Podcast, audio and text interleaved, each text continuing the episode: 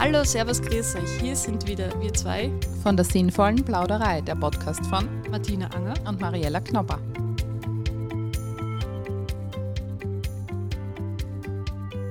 Heute haben wir einen Experten in der sinnvollen Plauderei, der sich im Bereich der Elementarpädagogik nicht nur auskennt, sondern vor Begeisterung und Freude an seiner Arbeit sprüht. Ihr werdet es gleich selbst von ihm hören. Matthias Schweier. Hallo Matthias. Hallo. Schön, dass wir bei dir heute sein dürfen. Und stell dich zu Beginn am besten gleich selbst kurz einmal vor.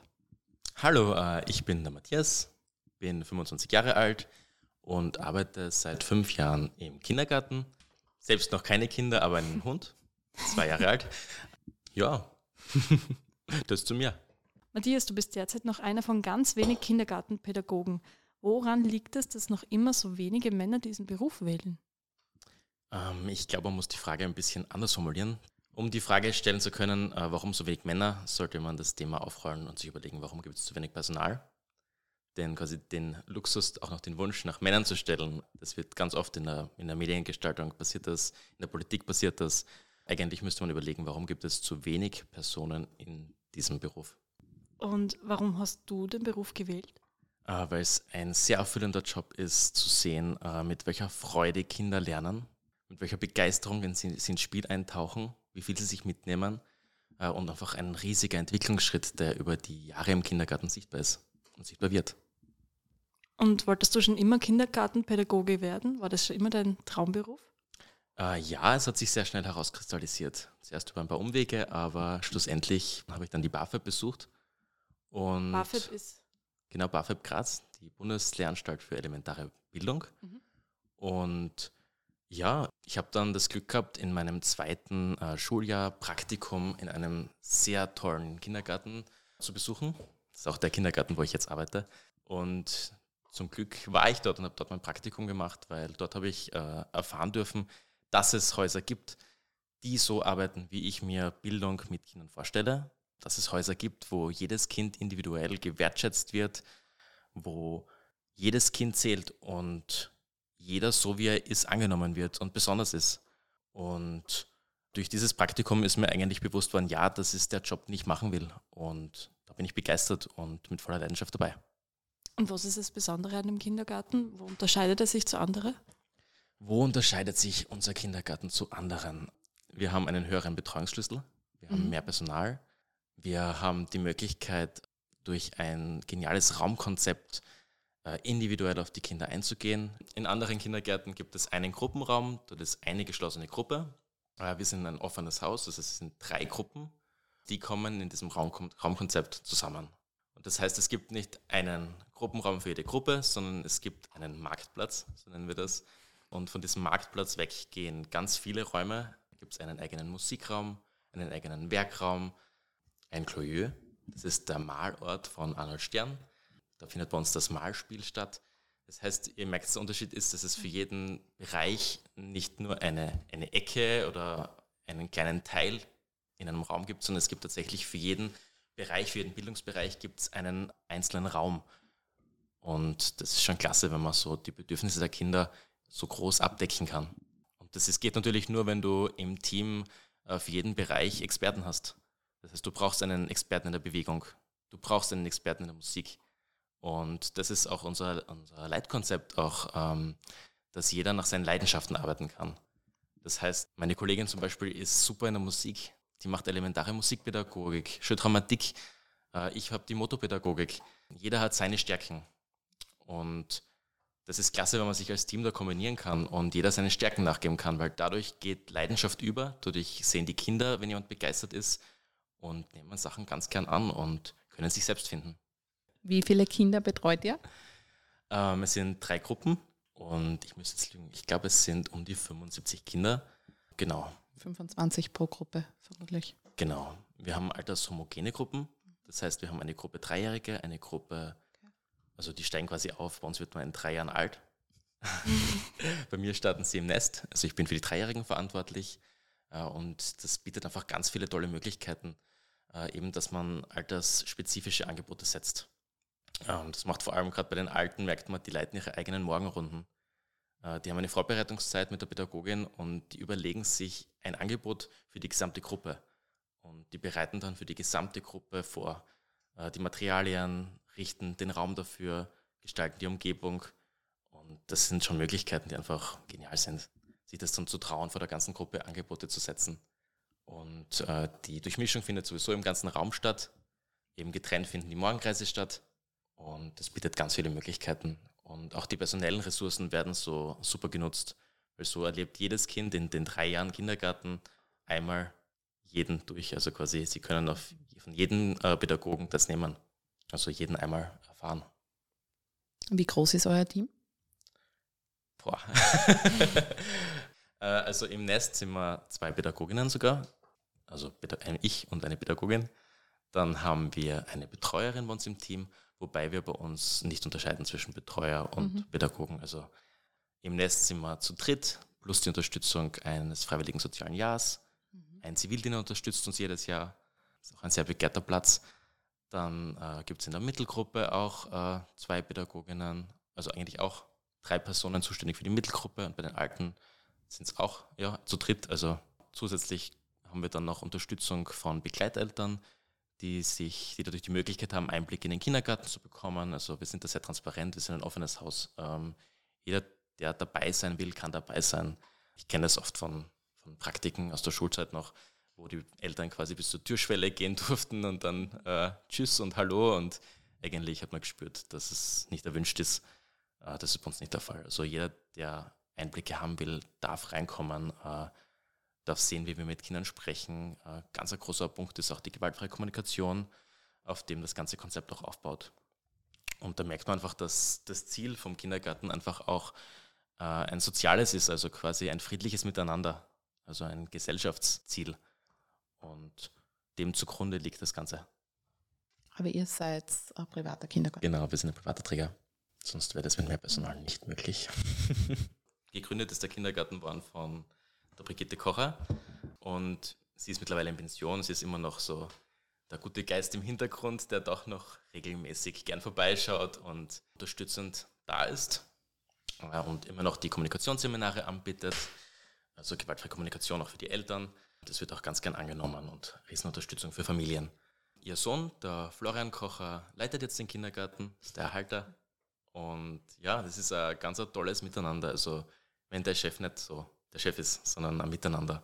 Und ich glaube, das wäre in ganz vielen Kindergärten klasse, wenn der Erhalter mit den Pädagoginnen Hand in Hand gehen würde und gemeinsame Ziele verfolgen würde. Also da merkt man, dass einfach ganz, ganz viel möglich ist, wenn Erhalter und Team so eng miteinander arbeiten.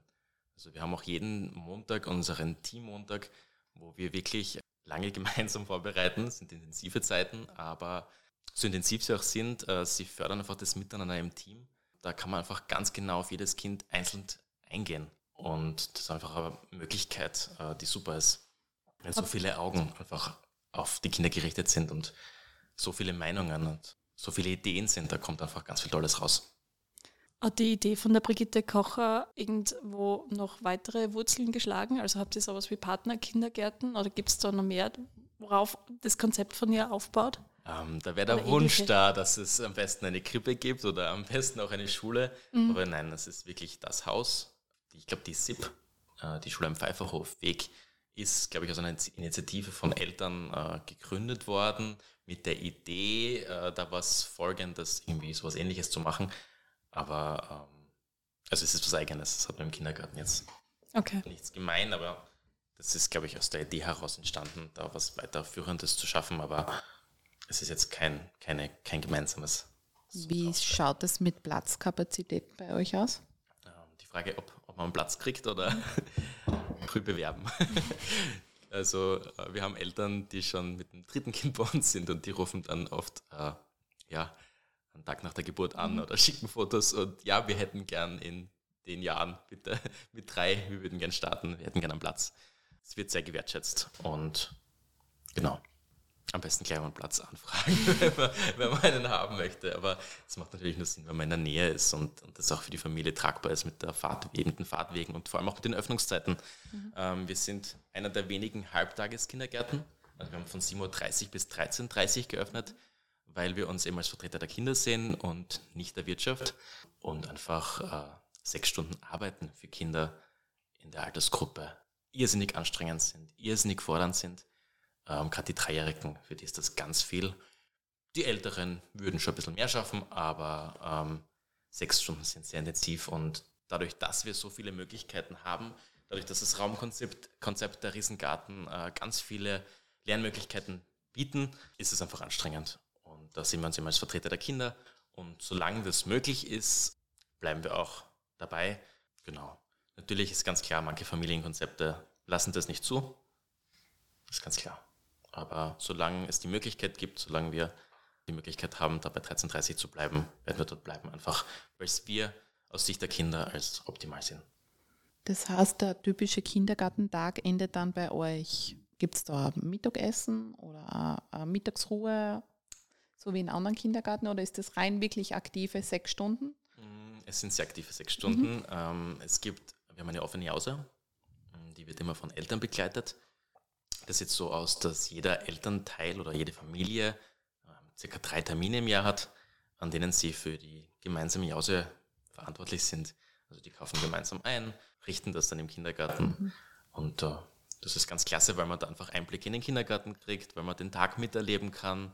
Also ist für die Elternpartnerschaft uh, eine große Bereicherung, da so eingebunden zu sein und auch den ganzen Kindergartentag mitzuerleben. Also die Kinder haben die Möglichkeit, bis 13.30 Uhr sich an der offenen Jause zu bedienen.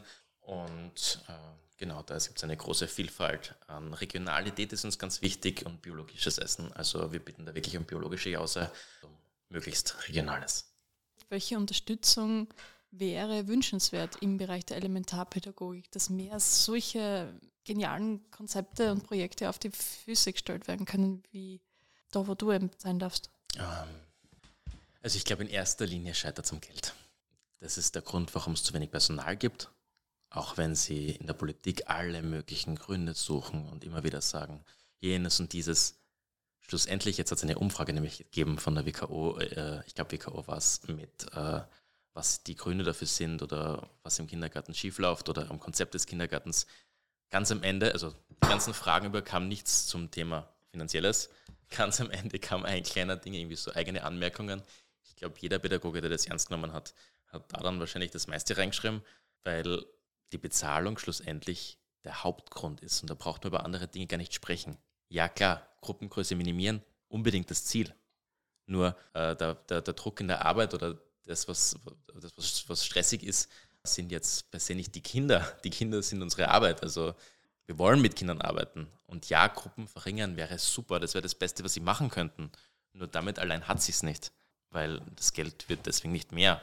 Und ganz ehrlich, wenn ich aufs Geld schauen würde, hätte ich mich nicht für den Job entschieden. Ganz bestimmt nicht und würde es heute sicher nicht nochmal tun, wenn es jetzt ums Geld geht. Ja, das ist einfach äh, dermaßen unterbezahlt.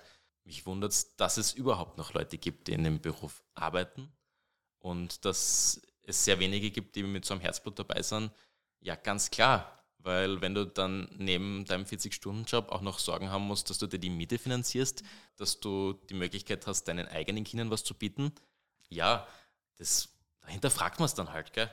wenn man dann äh, sich eigentlich in seinem Privatleben dann auch noch um Geld sorgen muss, dann frage ich mich, ob das, ob das fair ist. Aber da ist ja der Kindergartenbereich nicht der einzige.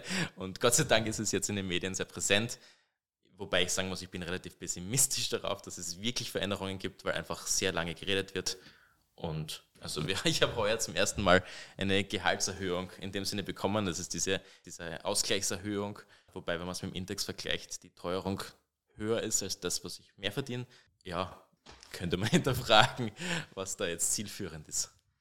Woran glaubst du, liegt es, dass es in diesem Bereich nicht mehr Wertschätzung gibt? Kinder sind unsere Zukunft und eigentlich sollten diese Berufe, diese Sorge-Care-Berufe, wie man sie gerne nennt, mehr wertgeschätzt werden. Ja, auf jeden Fall. Ähm, Bildung hat höchste Priorität. Die äh, Welt steht in Situationen, die brauchen kreative Lösungen, die brauchen neue Wege und deswegen ist gerade Bildung und das im jüngsten Alter einfach der Weg, Menschen äh, dazu zu bringen, eigenständig zu denken, äh, auf andere zu schauen. Das ist das Wichtigste überhaupt. Also da sollten wir ansetzen. Wertschätzung wäre da auf jeden Fall äh, angebracht und vor allem eben auch eine finanzielle Wertschätzung. die einfach das ausgleicht, was wir bieten und was wir tun. Du hast ja schon viel von dem Kindergarten erzählt, wo du arbeitest. Ist es schon das Bild, wie der ideale Kindergarten aussehen würde oder gibt es da noch so eine Traumvision, die du im Kopf hast? Also das ist meine Traumversion. Okay. Das muss ich wirklich sagen. Also ich sage das jetzt ganz offen. Mhm. Wenn ich nicht in der zweiten Klasse BAföG mein Praktikum genau dort gemacht hätte, wenn mich der Flo nicht dort angesprochen hätte, hey, hast du Lust im Sommerkindergarten äh, uns zu unterstützen, dann hätte ich den Beruf nicht ausgeübt. Also dann würde ich ihn nicht ausüben. Und weil wenn ich durch Bekannte, äh, da kriege ich doch Einblicke äh, und ich habe einige Freunde auch, die im elementaren Bereich arbeiten, äh, wenn ich da Einblicke kriege über, ja, ich möchte was sagen, Zustände oder Rahmenbedingungen, die einfach wirklich äh, heftig sind, dann, äh, dann frage ich mich echt, ja, also großes Glück, äh, dass ich das Haus kennenlernen durfte, dass ich die Menschen kennenlernen durfte und dass ich auch die Möglichkeit habe, dort zu arbeiten. Also ich, ich würde es, glaube ich, in keinem anderen Kindergarten machen. Na, das glaube ich wirklich. Das Einzige, wo ich mich in dem Berufsfeld beschweren darf, ist, ist die Bezahlung, ist der Gehalt. Meine Arbeitskolleginnen in anderen Kindergärten dürfen sich auch über Rahmenbedingungen beschweren.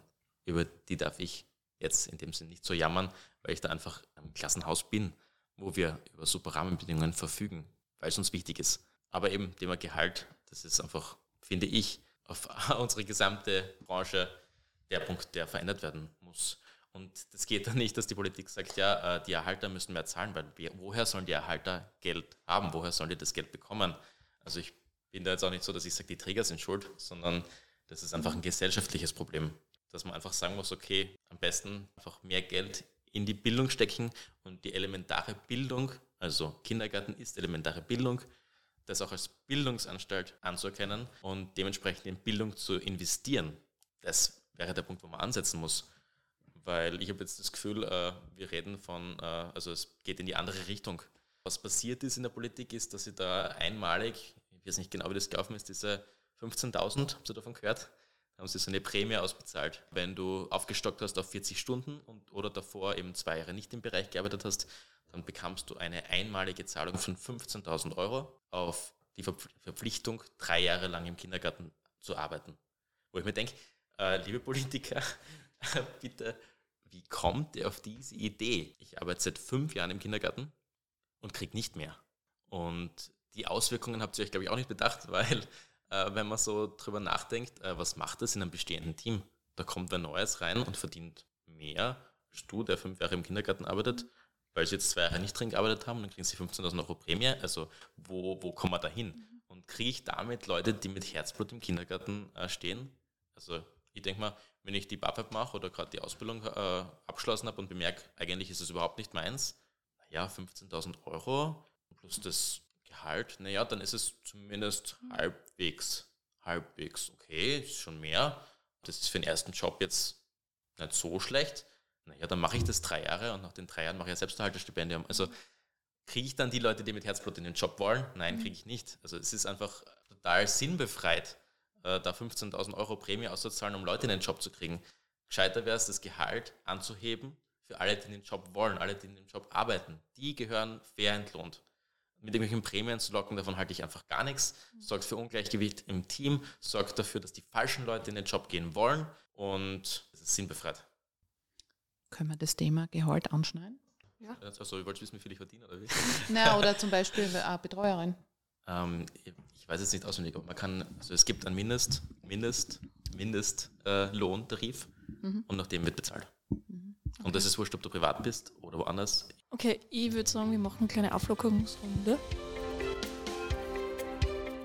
Wir machen eine kleine Entweder-Oder-Runde. Gibt es immer bei uns in jeder Podcast-Folge. Wir nennen dir zwei Begriffe und du sagst einfach, wohin du eher tendierst. Okay. Singen oder Turm bauen? Turm bauen auf jeden Fall. Rollenspiele oder Kasperltheater? Beides. Okay. Sandspielen oder Schaukeln? Mm bin mehr beim Konstruieren. Also, ja, bauen im Sandkasten. Okay. Erntedank oder Laternenfest? Ah, Laternenfest. Also das Schauspiel, wenn 80 Laternen äh, miteinander äh, in den, durch den Wald marschieren und Lieder dabei gesungen werden. Also das ist wunderschön. Also ihr geht durch den Wald? Ja, wir gehen zur Ulrichskapelle. Wir haben, sind in, in Andritz und gehen dann vom Kindergarten zu, zur Ulrichskapelle rauf mit den Eltern und mit den Kindern. Und das ist halt ein richtiges Lichtermeer und die Stimmung ist wirklich wunderbar. Oh, schön. Und vor allem äh, in der Zeit Schattentheater ist einfach was ganz Spektakuläres. Also das Spiel mit Licht und Schatten, Farben, also traumhaft. Schönste Zeit. Ja, dann schließen wir gleich an mit der Frage Wald oder Garten. Ja, Wald auf jeden Fall. Wobei, wobei ich sagen muss, wir haben in unserem Garten ein kleines Stückchen Wald. Also es ist sehr steil und gibt einige Bäume und eine Rutsche. Und also wenn man so einen Garten hat, ist das echt super klasse. Aber natürlich ein Waldtag ist wunderbar. Wobei ich mir wünsche, dass die äh, Kinder mit ihren Eltern den Wald viel mehr und intensiver nutzen, weil einfach ähm, wir als Kindergarten können Waldtage machen und machen sie auch. Aber nutzt doch den Wald mit euren Kindern. Geht's mal gemeinsam hin. Im Wald gibt es so viel zu entdecken. Da braucht es gar nicht viel anderes. Erziehen oder begleiten? Aber auf jeden Fall begleiten. Schafblattern oder Kopfläuse? Oh, wie ist das? Schafblattern kann man nur einmal haben, oder? Ja, Dann auf jeden Fall Schafblattern, weil das habe ich schon als Kind gehabt. Vor allem ist das gar nicht schlecht, oder? Weil als Erwachsener willst du es nicht haben. Also es ist gar nicht schlecht, wenn es alle Kinder irgendwann mal durchgemacht haben, oder? Das ist damit die Kinderkrankheiten, ja. Ja, am besten als Kind haben, oder? Gehen wir vielleicht doch noch einmal kurz zurück, ähm, dass du als Mann in einem typischen Frauenberuf arbeitest. Wie begegnest du vor Früher, früher typischer. Gibt keinen typischen Job mehr. Okay. Ich arbeite als Mann im Kindergarten. Nichts okay, man muss das klar Ja. sagen, wenn was gut läuft, als selbstverständlich. Und so Okay. ist es. Ja. Stimmt. Ist selbstverständlich, muss selbstverständlich sein. Hattest du jemals mit Vorurteilen zu kämpfen oder musstest du dir Akzeptanz erarbeiten? Ähm, puh. Ich glaube tatsächlich, warte mal, lass mich überlegen. Ich kann mich erinnern, in der Schulzeit gab es tatsächlich eine Situation, wo ich mal kurz gezweifelt habe. Und zwar habe ich mit der BAKIP gestartet und die Schule wurde dann in die BAföB umgestellt. Und da hat sich auch das Schulkonzept etwas äh, umgestellt. Und zwar ist ja jetzt die Krippenausbildung keine Zusatzausbildung mehr, sondern ist Teil des Konzepts. Bei mir war das noch so, dass wir uns entscheiden konnten, in die Krippe zu gehen oder nicht für diese Ausbildung. Und ich weiß noch, wir waren damals, ich glaube, zu dritt, drei Männer im Kinder, äh, in, der, in der Schule. Äh, und ich weiß noch, dass einer meiner Schulkollegen überlegt hat, hm, soll er das in der Krippe sich anschauen, soll er da mal Einblicke haben? Und da kam tatsächlich von einer Lehrerin so ein bisschen der Hinweis, wirklich gut gemeint, hm, überlegt er das als Mann. Okay. Einfach weil, weil es einfach so ist, dass du, dass du da auf jeden Fall mit Vorurteilen äh, zu kämpfen hast und da einfach in der Krippe diese, diese körperliche, also die Pflege einfach ein noch größerer Faktor ist.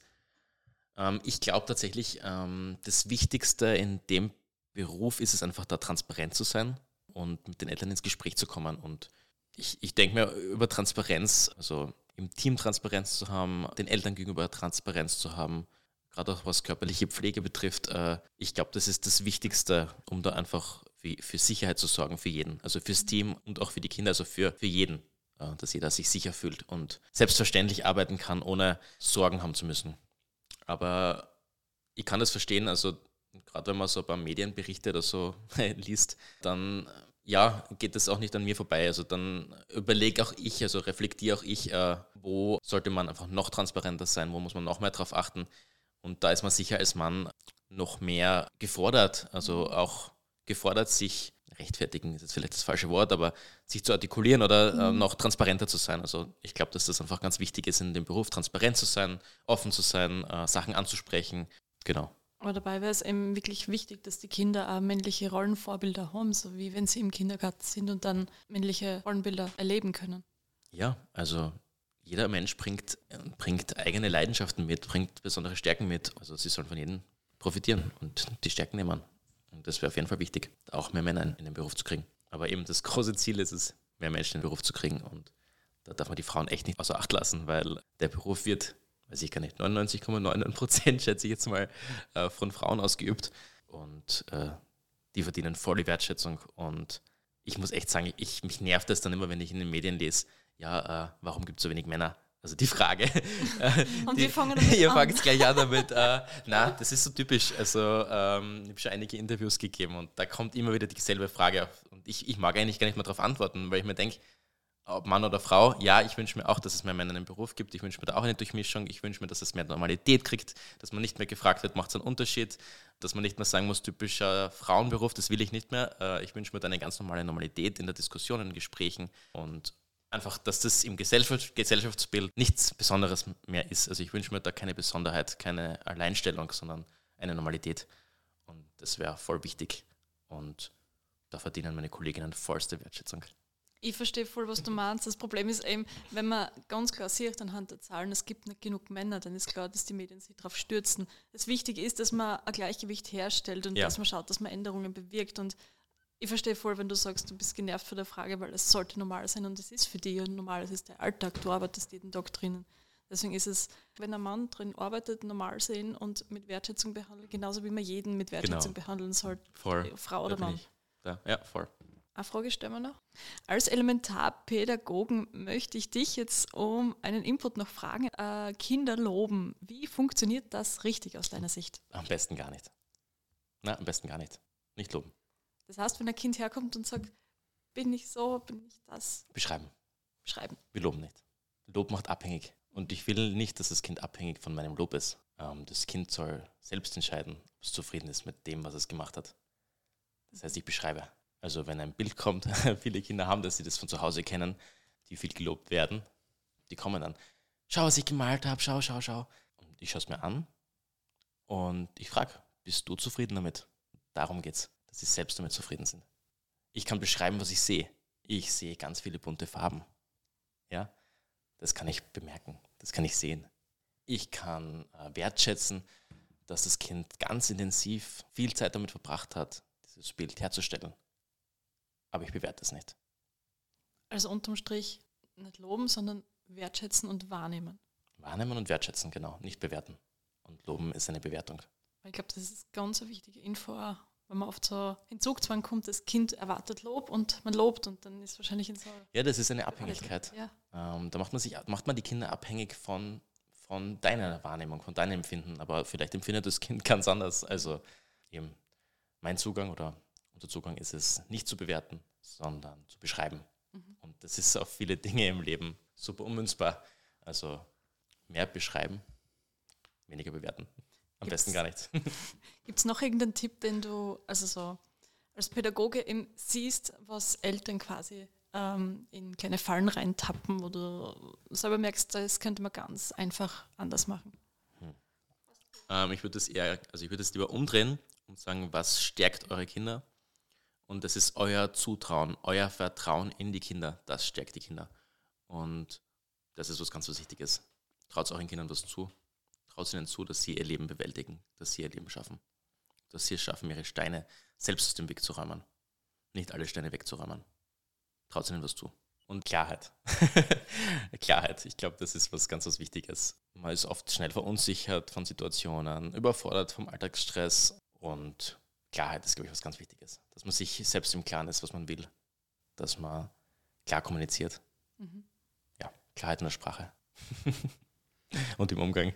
Und am Ende eines Interviews fragen wir immer um eine Medienempfehlung. Das kann ein Buch sein, das kann ein Film sein, eine Serie, ein Podcast, eine mhm. App.